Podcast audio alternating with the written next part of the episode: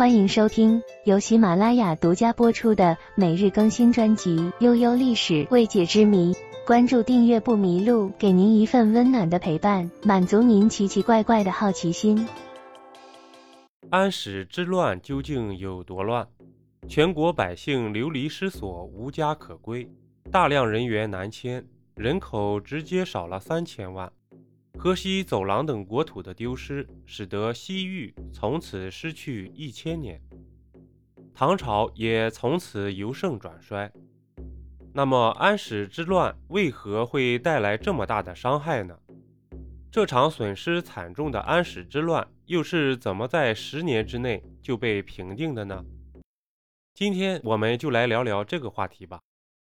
唐玄宗时期，大唐出现了前所未有的盛世局面。从天子到百姓，无不因为大唐的气派而自豪。面对如此盛世，年老的玄宗开始贪图享乐，没有了之前的进取奋发精神。这也使得节度使安禄山有了反叛的机会。在七五五年，唐玄宗知道了安禄山叛乱的消息，于是他派兵去镇乱。而安禄山的大军虽然遇到了一些阻拦。但他还是在同年十二月就攻下了洛邑。当时河南的西巡没什么骨气，就投降了安禄山。后来唐玄宗听到有人投降后，就信了监军宦官的诬告，斩了两名坚守的大将。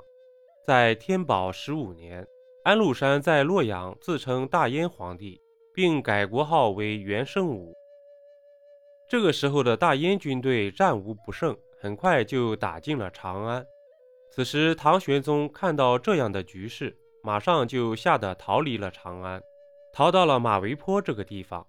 在逃亡的途中，士兵们又饿又累，根本没力气，也不愿意战斗了。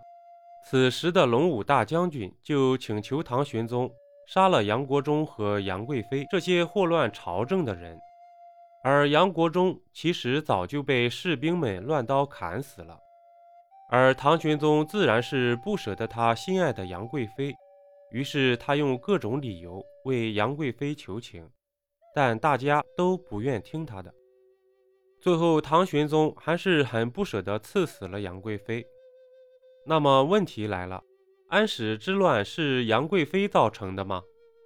杨贵妃作为中国古代四大美女之一，又美又有名，极受唐玄宗的宠爱。回眸一笑百媚生，六宫粉黛无颜色，仿佛她的美也是一种罪。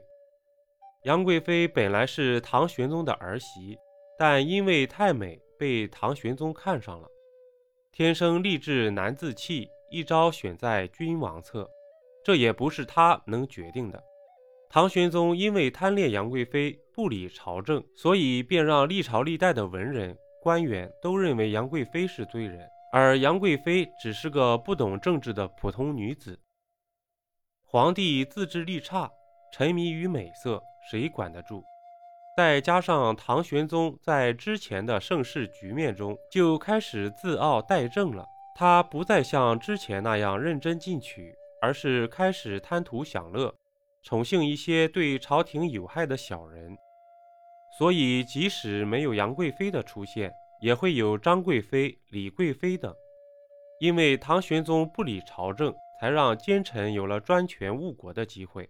从唐太宗的贞观之治到唐玄宗，从前期的开元盛世，大唐国力达到了鼎盛。《道德经》也说道：“物壮则老，是谓不道，不道早已。”没有什么东西是一直处于强盛时期的，到了一个极限后。就会衰落下去，所以此时强盛的大唐，即使没有安史之乱，也会有可能会有其他的祸乱发生。这些绝不是杨贵妃一个不懂政治的女子能决定的，所以这与杨贵妃并没有什么直接关系。那么这场损失惨重的安史之乱，为何用了不到十年就被平定了呢？安史之乱的叛军从河北地区一路南下时，河北的百姓、军队忠于唐王朝，誓死抵抗，这也彻底激怒了疯狂的安禄山，于是叛军所到之处，烧杀抢掠，无恶不作。如此丧失民心的行为，就是安禄山的一切冠冕堂皇的谎言彻底被戳穿，所有人都将他视作背叛唐王朝的叛徒。安禄山只知道巴结权贵，却忽视了真正对历史起到决定性作用的黎民百姓。安禄山每攻破一处大城市，就把他抢掠来的那些财富运回他那里。这让大家都看出了安禄山其实就是一个偷东西的小贼，一个趁火打劫的强盗，没有大局观。没有人相信这个强盗能建立一个稳定的政权，让百姓过上好日子。安禄山的这些行为，让许多摇摆不定的人也加入了反对他的阵营。而且最重要的是，安禄山太低估唐朝的实力了。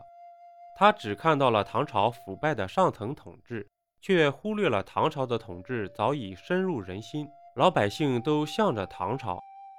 他以为他一旦竖起一杆造反的大旗，所有人都会见风使舵，跟着他造反。然而他每到一处，唐朝军队百姓都拼命抵抗，投降这样的人根本没有几个。所以最后依靠着郭子仪、李光弼等唐朝名将的英明指挥和唐朝军民百姓全力支持，这场危机，全国的安史之乱也最终被平定了。